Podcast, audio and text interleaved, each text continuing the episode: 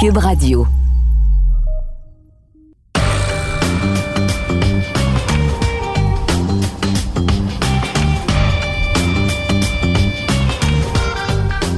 Cette semaine, au balado du champ gauche, le Lightning est à deux victoires d'un retour en finale de la Coupe Stanley.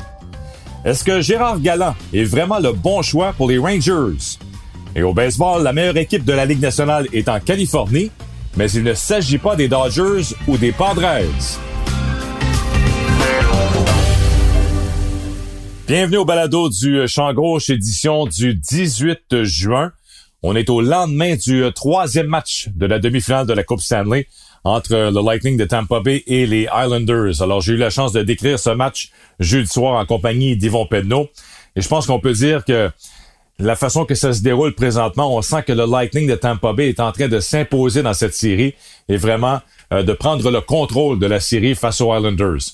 Vous allez me dire, c'est seulement une victoire de 2 à 1, mais on voit que depuis deux matchs, le Lightning a vraiment euh, retrouvé là, euh, son, son élan sa vitesse de croisière de l'an dernier. D'ailleurs, on se pose la question, est-ce que le Lightning de cette année est supérieur au Lightning qui a gagné la Coupe Stanley dans la bulle en 2020? C'est pas mal la même équipe. Il n'y a pas eu beaucoup de changements au sein de la formation. La plus grande différence présentement, c'est qu'on a un Steven Stamkos en santé. Souvenez-vous, l'an dernier, en finale de la Coupe Stanley, Stamkos avait été limité à un match euh, seulement, avait joué moins de deux minutes dans la série face aux Stars de Dallas, avait quand même trouvé le moyen de marquer un but, mais il était ennuyé par une blessure et il avait dû être opéré à la fin euh, de la Coupe, euh, la série de la Coupe Stanley l'an dernier. Alors Stamkos est en santé et le trio avec Anthony Cirelli au centre et Alex Killorn depuis deux matchs fait de l'excellent travail. Même si on ne s'inscrit pas à la, feuille de pointage, euh, c'est un trio qui passe beaucoup de temps dans le territoire des Islanders. On met beaucoup de pression sur la défensive des Islanders de New York présentement. Alors, ça vient ajouter à la profondeur de l'équipe. On sait ce que le trio de Gould, Coleman et Godrow euh, peut faire. Euh, Souvenez-vous, après le premier match, l'entraîneur-chef John Cooper n'était pas satisfait de l'implication physique de son équipe. avait dit, euh, il y a probablement des joueurs chez les Islanders qui n'ont pas eu besoin de prendre de douche. Moi, j'aime quand mes joueurs quittent avec des sacs de glace euh, sur le corps après, une, après un match. Et ça n'avait pas été le cas lors du match numéro un que les Islanders avaient gagné. Qu'est-ce qu'on fait lors du match 2? On commence le match avec le trio de Gould, Godrow et Coleman parce qu'on veut envoyer le ton, un peu comme les Islanders le font régulièrement avec le trio de Sizikis, Clutterbuck et Martin. Alors, en envoyant le trio de Gould, de Coleman et Godrow, on voulait envoyer un message, on voulait s'impliquer plus physiquement. Ça a été le cas lors du match numéro 2 et ça s'est poursuivi à Long Island lors du match numéro 3. Et l'autre raison pourquoi euh, le Lightning est peut-être supérieur à l'an dernier, évidemment, on a une équipe quand même euh, en santé. Euh, Kucherov qui avait raté toute la saison. Bon, l'an dernier, c'était le meilleur pointeur des séries. Arrive cette année, dès le début des séries, il est à 100% avec euh, Braden Point et André Palat. Oui, on marque beaucoup de, de buts en avantage numérique, mais c'est quand même un trio qui fait de l'excellent travail présentement. Kucherov, le meilleur pointeur des séries avec 23 points. Braden Point qui a marqué le but gagnant euh, lors du euh, troisième match de la série a maintenant 11 buts, un total de 15 points. Alors c'est vraiment un trio qui fait du très très bon travail chez le Lightning. Alors on a beaucoup de profondeur, le groupe de défenseurs, on bloque des tirs, Ryan McDonough, euh, Sergachev, Victor Edman bloquent beaucoup de lancers depuis le début des séries. Et l'autre point également concernant le Lightning, c'est les succès qu'on a à l'étranger. Avec la victoire contre les Islanders lors du troisième match, on a une fiche maintenant de six victoires et seulement une défaite à l'étranger. On a gagné nos quatre derniers matchs sur la route en série. Euh, trois face aux Hurricanes. Souvenez-vous, ils avaient gagné les matchs 1, euh, 2 et 5 en Caroline afin d'éliminer les Hurricanes. Et on a donné seulement euh, trois buts lors des quatre derniers matchs sur la route face aux Hurricanes et face aux Islanders. Alors, j'ai vraiment l'impression, la façon en tout cas que les, le Lightning a, joué et joue lors des deux derniers matchs. Le Lightning semble en voie de se retrouver encore une fois en finale de la Coupe Stanley, avoir une chance de défendre leur titre remporté l'an dernier euh, dans la bulle du côté d'Edmonton. Qu'est-ce qui se passe maintenant du côté des Islanders? Les Islanders, après avoir gagné le premier match de la série, là on voit que c'est un petit peu plus difficile lors des deux dernières rencontres. on a cinq buts en trois matchs depuis le début de la série face au Lightning. Bon, évidemment, Vasilevski fait de l'excellent travail. On sait que c'est euh, le meilleur gardien à l'heure actuelle dans la Ligue nationale, mais ça va en prendre un peu plus également de certains joueurs. Je pense au trio de Nelson, de Bailey et de Beauvillier. Deux tirs au but lors du match numéro 3. Alors, euh, on n'avait même pas de tir au but euh, lors des deux premières périodes de ce match. L'autre point également, c'est que depuis le début des séries, on utilise euh, Komarov avec Matt Barzell et Jordan Eberle. Et je sais que Barry Trotz, c'est pas le genre d'entraîneur qui aime faire beaucoup de changements. Que, ne fait pas de changements au niveau de ses trios, ne fait pas de changements au sein de sa formation. Il aime garder ses quatre trios et euh, c'est très rare qu'on le voit faire des changements, même pendant le match, avec, euh, avec ses différentes combinaisons.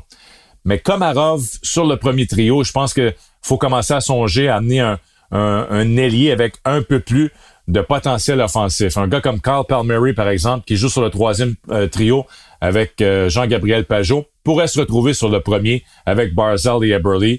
Soit qu'on retire Komarov de la formation. On a le jeune Oliver Wallstrom, la recrue, qui lui n'a pas joué depuis la, première ronde contre les Penguins de Pittsburgh, avait été euh, blessé. Euh, il est prêt à revenir au jeu. Est-ce qu'on pourrait l'insérer dans la formation? Parce que ça va prendre un peu plus de punch à l'attaque si on veut battre euh, le Lightning maintenant dans cette demi-finale de la Coupe Stanley. Alors voilà pour les Islanders. L'autre point inquiétant également, c'est l'état de santé de Jean-Gabriel Pajot. Souvenez-vous, lors du deuxième match, a, semblé ressentir une douleur en s'étirant pour une rondelle. Euh, n'avait presque pas joué en troisième période. Barry Trotz a dit, euh, Barry a dit non, il est en mesure de jouer. A joué le match 3, mais on n'a pas senti que c'était le même euh, Jean-Gabriel Pajot que lors des, premiers matchs ou des premières rondes des séries. Alors ça, c'était surveiller l'état de santé de Pajot, qui est un excellent centre, utilisé en avantage numérique, en désavantage numérique, à 5 contre 5 sur le troisième trio, les mises en jeu importantes. S'il n'est pas à 100%, ça pourrait faire mal aux Islanders euh, d'ici la fin de la série face au Lightning de Tampa Bay. Dans l'autre série maintenant, le Canadien contre euh, les Golden Knights de Vegas. Juste un petit commentaire sur ce que ce que j'ai vu, ce que j'ai observé euh, lors des deux premiers matchs. On peut dire bon, évidemment, mission accomplie pour le Canadien d'aller chercher une victoire lors du match numéro 2 à Vegas. Mais lorsqu'on regarde le rendement de l'équipe présentement, ça s'explique facilement. Selon moi, c'est ça commence avec Carey Price devant le filet et le top 4 à la ligne bleue avec Ben Sherrod, Shea Weber. On a vu l'impact de Jeff Petrie lors du match numéro 2. Et avec Joel Edmondson, euh, c'est quatre quand même gros défenseurs. Petrie n'est peut-être pas un défenseur physique, mais c'est quand même un défenseur imposant à 6 pieds 3, plus de 200 livres. Ben Sherrod, 6 pieds 3, 234. Weber, 6 et 4. Edmondson également, 6 pieds 4 pouces, près de 230 livres. Et là, on a vu dans la série contre les Jets de Winnipeg et lors des deux premiers matchs contre les Golden Knights de Vegas, le travail qu'on fait face aux deux premiers trios.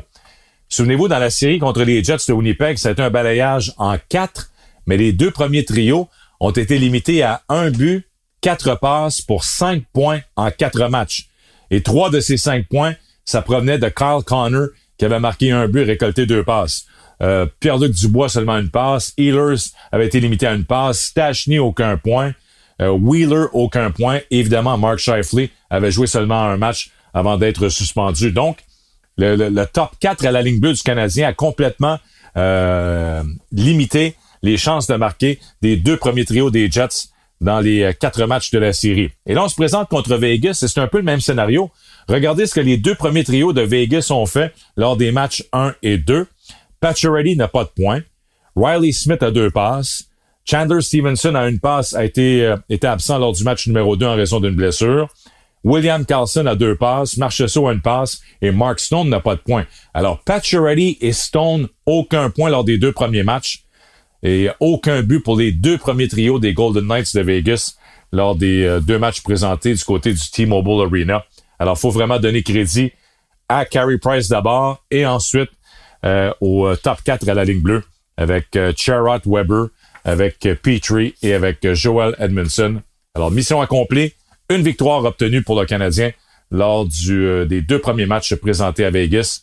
Et là, c'est une nouvelle série qui se présente dès vendredi au Centre Bell. Jeudi, Rod Brindamour a remporté le trophée Jack Adams, remis à l'entraîneur-chef par excellence dans la Ligue nationale. Et euh, la même journée, il a signé un nouveau contrat de trois ans avec les Hurricanes de la Caroline. Alors, on sait que à la fin de la série, lorsqu'on a été éliminé par le Lightning, on se demandait est-ce que c'était le dernier match de Rod Brindamour? Est-ce qu'il allait profiter un petit peu de son statut de d'entraîneur autonome, entraîneur sans contrat? pour euh, se retrouver ailleurs? Est-ce qu'il pouvait euh, être intéressé euh, par l'aventure du Kraken de Seattle avec Ron Francis comme directeur gérant? Finalement, il décide de demeurer avec les Hurricanes. Et Rod Brindamour l'a même dit en conférence de presse. c'est son équipe, c'est sa ville, il est identifié aux Hurricanes. Les Hurricanes, dans le fond, c'est Rod Brindamour. Lorsqu'on regarde son rendement maintenant comme entraîneur-chef lors des trois dernières saisons, 120 victoires, 66 défaites et 20 euh, défaites en prolongation ou en tir de barrage. A passé 10 saisons évidemment comme joueur avec les Hurricanes, donc il est vraiment identifié à cette organisation, avait été capitaine lorsqu'on a gagné la Coupe Stanley en 2006. Mais je reviens sur ce que j'ai mentionné après l'élimination des Hurricanes. Je pense qu'il y a place à amélioration au sein de cette équipe. Euh, tout indique qu'on va perdre bien sûr les services de Dougie Hamilton. On lui a déjà donné la permission de négocier avec d'autres formations, lui qui sera joueur autonome à la fin des, des séries cette année. Alors, ce serait intéressant de voir ce qui va se passer avec Dougie Hamilton, mais je pense pas que les Hurricanes euh, ont les moyens de garder, de, de, payer ce que, ce que Hamilton va vouloir ou va obtenir sur le marché des joueurs autonomes. Et l'autre point, c'est que on doit améliorer un petit peu la situation chez les ailiers. Euh, je l'ai mentionné lors du dernier balado. Je trouve qu'on a beaucoup de joueurs qui se ressemblent chez les Hurricanes. On a peut-être besoin de, changer un petit peu parce qu'au centre, avec Sébastien Aho, avec euh, Vincent Trocheck et avec euh, le vétéran Jordan Stall, je pense qu'on est quand même solide au centre. On doit améliorer les ailiers. Bon, Svejnikov, c'est une valeur sûre. Il y a quelques joueurs également, mais on doit changer un petit peu, je pense, l'identité de, l'équipe, avoir un peu plus de, papier sablé, ajouter du papier sablé sur les, deux premiers trios euh, comme ailier chez les Hurricanes. Alors ça, c'est le travail euh, pendant l'entre-saison de tenter d'améliorer cette équipe. Quand même une belle formation, celle des Hurricanes de la Caroline. Et maintenant, Rod Brindamour est de retour pour les trois prochaines saisons. Un autre entraîneur-chef qui a fait jaser cette semaine, c'est Gérard Galland. Il est de retour dans la Ligue nationale de hockey. Mercredi, a signé un contrat avec les Rangers de New York comme entraîneur-chef. Va remplacer David Quinn qui avait été congédié, souvenez-vous, euh, au mois de mai après euh, la, fin de la saison euh, chez les Rangers. On avait été déçus. On a fait le grand ménage, évidemment. On se souvient président, directeur gérant et entraîneur-chef qui avait été congédié du côté des, des Rangers de New York. Mais j'étais un petit peu surpris de l'embauche de Gérard Galland et je vais vous expliquer pourquoi ce n'est pas Gérard Galland, l'entraîneur-chef, c'est l'équipe euh, avec laquelle il se retrouve. Parce que lorsque je pense à Gérard Galland, je pense plutôt à un entraîneur-chef qui est, qui est un motivateur, plus qu'un enseignant ou un technicien. On parle souvent des les X et les O au tableau. Je pense pas que ça, c'est la force de Gérard Galland. Je pense que c'est un très bon motivateur. Souvenez-vous ce qu'il a fait avec euh, les Golden Knights de Vegas, on avait donné une identité à cette équipe. On avait vendu le concept que vous êtes des joueurs que personne ne voulait. Vous n'avez pas été protégés lors de l'expansion. Tout le monde se retrouve à Vegas. Et là, on avait formé euh, cette équipe qui s'était rendue en finale de la Coupe Stanley. Alors, c'est ça la force, selon moi, de Gérard Galland. On l'a vu récemment au championnat du monde, alors qu'il a dirigé euh, Équipe Canada. Une équipe avec, évidemment, c'est toujours des joueurs qui proviennent d'un peu partout, des équipes qui sont éliminées euh, en série, des équipes, euh, des joueurs qui sont éliminés en série, pardon, qui se retrouvent là pour représenter le, Canada. Et on a été en mesure, après un début de tournoi très difficile, euh, où on avait perdu nos trois premiers matchs, de remonter la pente et d'aller chercher la médaille d'or en prolongation. Alors, c'est ça un petit peu le travail de Gérard Galland. Et lorsqu'on regarde les Rangers, c'est quoi les Rangers? C'est une équipe très talentueuse, on le sait avec des, euh, des Panarin, des Zibanejad et compagnie, mais c'est une équipe très jeune également.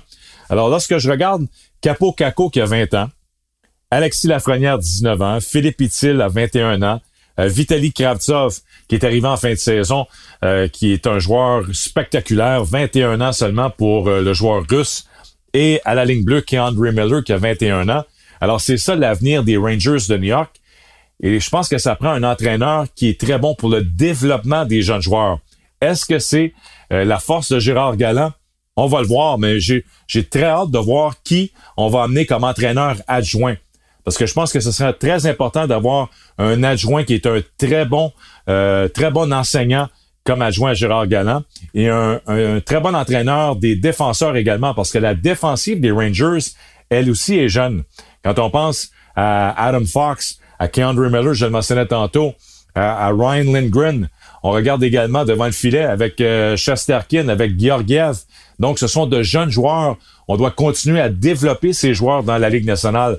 Alors, ça va prendre un entraîneur des défenseurs euh, qui est un très bon enseignant et un entraîneur adjoint également qui est un très bon euh, technicien si on veut atteindre, le plein potentiel des Rangers au cours des prochaines saisons. Alors, c'est pour cette raison que j'étais un petit peu surpris de l'embauche de Gérard Galland, mais j'ai l'impression que on voulait avoir un entraîneur qui avait une belle feuille de route quand même, a eu du succès euh, partout où il est passé. Euh, ça avait commencé à Columbus, souvenez-vous, mais ensuite, en Floride, a eu du succès à court terme avant d'être congédié. Et à Vegas, évidemment, lui, là aussi à court terme, ce qu'il a fait avec les Golden Knights, surtout lors de la première saison dans la Ligue nationale de hockey, alors qu'on s'était retrouvé en finale de la Coupe Stanley. Alors voilà donc pour les deux euh, nouvelles d'entraîneurs cette semaine. Rod Bredamour, trois autres saisons avec les Hurricanes et le nouvel entraîneur-chef chez les Rangers, Gérard Galland.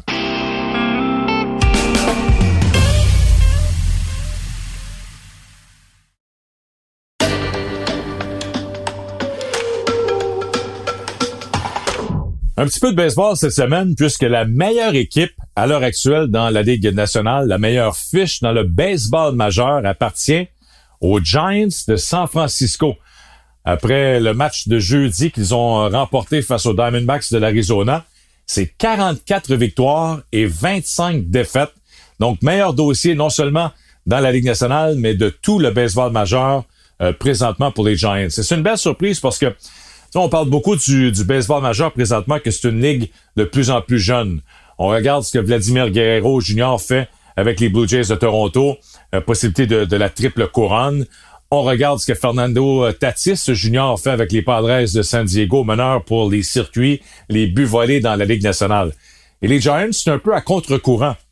Lorsqu'on regarde leur formation présentement, les Giants, à tous les soirs, les neuf joueurs au sein de la formation partante, euh, il y en a sept ou huit qui ont 30 ans et plus.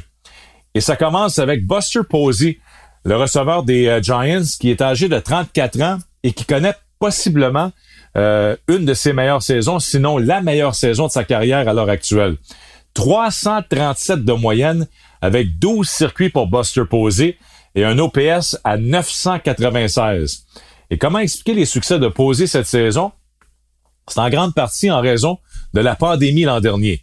Avec la saison écourtée, Posey avait décidé de prendre une pause, avait décidé de ne pas jouer lors de la saison 2020. Euh, une des raisons également, c'est qu'il voulait passer plus de temps auprès de sa famille, puisqu'on venait euh, d'adopter des jumeaux qui avaient été nés euh, prématurés. Alors, Buster Posey a préféré prendre une pause, se concentrer sur sa famille, de rester à la maison. Et je pense que pour un receveur dans la, mi-trentaine, de ne pas jouer pendant une saison au complet, ça lui a donné comme un, second souffle cette saison.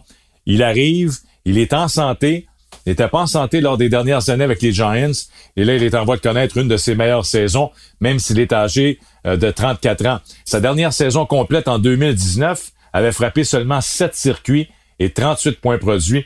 Il est déjà rendu à 12 circuits cette saison et comme je le mentionnais tantôt, moyenne au bâton de 337. Au premier but, on a Brandon Belt qui lui est maintenant âgé de 33 ans. Alors un autre joueur qui est euh, plus âgé, mais qui lui aussi connaît une excellente saison, OPS à 881. Et à l'arrêt-court, Brandon Crawford. Crawford, qu'on considère maintenant comme le meilleur joueur d'arrêt-court dans l'histoire des Giants de San Francisco. Eh bien, comme Buster Posey, il est âgé de 34 ans. On sait qu'il a remporté la Série mondiale avec Buster Posey et les Giants et euh, Bruce Bochy comme entraîneur-chef. Et regardez son rendement depuis le début de la saison. 15 circuits, 44 points produits, 866 euh, son OPS. Il connaît la meilleure saison de sa carrière présentement, Brandon Crawford, à l'âge de 34 ans. Il est toujours très solide à l'arrêt court. Alors, c'est quand même intéressant de voir une équipe avec des joueurs dans la trentaine connaître autant de succès depuis le début de la saison. On pourrait ajouter à ça Evan Longoria, le joueur de troisième but qui malheureusement est sur la liste des blessés euh, à l'heure actuelle. Longoria qui est maintenant âgé de 35 ans, mais qui a quand même euh, 9 circuits et 30 points produits avant de se retrouver sur la liste des blessés.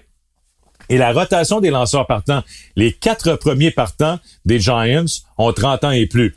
Kevin Gosman, avec huit victoires et seulement une défaite, il a 13 départs depuis le début de la saison où il a donné deux points mérités ou moins. Il a la meilleure moyenne de points mérités euh, du baseball majeur présentement.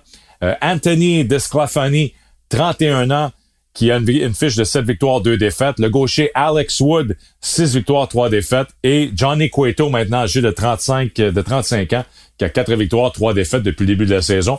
Et nos deux releveurs en fin de match, Jake McGee et Tyler Rogers, ont 34 ans et 30 ans respectivement. Alors, c'est, c'est pas la tendance, comme je le mentionnais tantôt, au baseball majeur présentement. On se rajeunit de plus en plus. Euh, la plupart des, euh, des équipes ont des, euh, des jeunes joueurs dans la début vingtaine qui arrivent et qui ont un impact immédiatement. Mais que les Giants soient devant les Dodgers et les Padres, parce que souvenez-vous, au début de la saison, lorsqu'on faisait nos prédictions, on disait les Dodgers et les Padres, ce seront les deux meilleures formations dans la Ligue nationale, non seulement dans la section Ouest, mais les Dodgers auront la meilleure fiche et les Padres auront le deuxième meilleur dossier de la Ligue nationale et les deux vont se retrouver en série euh, d'après-saison, un comme champion de division et l'autre comme meilleur deuxième.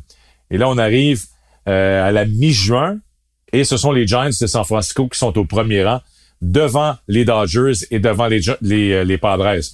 La question qu'on se pose toutefois, c'est justement avec une équipe qui est un petit peu plus vieille, qu'est-ce qu'on va faire en deuxième moitié de saison? Est-ce qu'on peut maintenir le rythme présentement? Gabe Kapler, l'entraîneur-chef, lancé des Phillies, le gérant des, des, les Giants fait de l'excellent travail. Les lanceurs partants, comme je le mentionnais tantôt, euh, dominent depuis le début de la saison avec, euh, avec la rotation qui est quand même très solide. Alors, j'ai très hâte de voir après le match des étoiles. Et vous le savez, au baseball majeur, l'importance du mois d'août. Le mois d'août, c'est souvent là où on va voir une équipe cassée. On appelle ça les, les Dog Days of August euh, en termes de baseball. Alors, c'est souvent au mois d'août qu'on voit des équipes commencer à s'écrouler un petit peu. Euh, en raison de la saison qui est, quand même très longue. Mais euh, très impressionnant ce que les Giants font depuis le début de la saison. Meilleure équipe du baseball majeur avec 44 victoires, 25 défaites et ils ont frappé 100 circuits depuis le début de la saison. Alors, si on a droit à une très belle course entre les euh, Giants de San Francisco, les Dodgers et les Padres dans la section ouest de la Ligue nationale, c'est complètement l'inverse pour les Diamondbacks de l'Arizona. Les Diamondbacks se sont inclinés jeudi justement contre les Giants à San Francisco. C'était leur quatorzième défaite de suite, mais c'était du même coup un record du baseball majeur, 23 défaites consécutives à l'étranger pour les Diamondbacks de l'Arizona. Ils ont battu le record qui avait été établi en 1943 par les Athlétiques de Philadelphie dirigé à l'époque par euh, Connie Mack, un des plus grands gérants euh, de l'histoire du euh, baseball majeur. Et Connie Mack, cette année-là, son équipe avait subi 105 défaites et on avait établi un record avec 23 défaites de, 22 défaites de suite à l'étranger. Et cette marque avait été égalée par la suite, 40 ans, 20 ans plus tard, pardon, en 1963. Les Mets de New York, à leur deuxième année d'existence, avec Casey Stengel comme gérant, lui aussi un gérant qui s'est retrouvé au temple de la renommée, eh bien, les Mets en 63 avaient subi 22 défaites consécutives à l'étranger. Mais là, les Diamondbacks qui viennent de battre ce record, 23 défaites de suite sur la route pour euh, la troupe de Tory Lovolo. Alors, euh, il n'y a pas grand-chose qui fonctionne chez les Diamondbacks cette saison. 14 défaites de suite, dont 23 sur la route. Une nouvelle marque du baseball majeur. Alors voilà, c'est euh, complet pour le balado du champ gauche cette semaine. Je vous invite encore une fois à me suivre sur euh, Twitter. Pour me retrouver sur Twitter, c'est arrobas balado du champ avec le chiffre 7. Alors, Denis Casavant, arrobas balado du champ avec le chiffre 7 pour mon compte Twitter. Merci encore une fois d'avoir été là cette semaine. On se donne rendez-vous dans une autre semaine pour la prochaine édition du balado du champ gauche.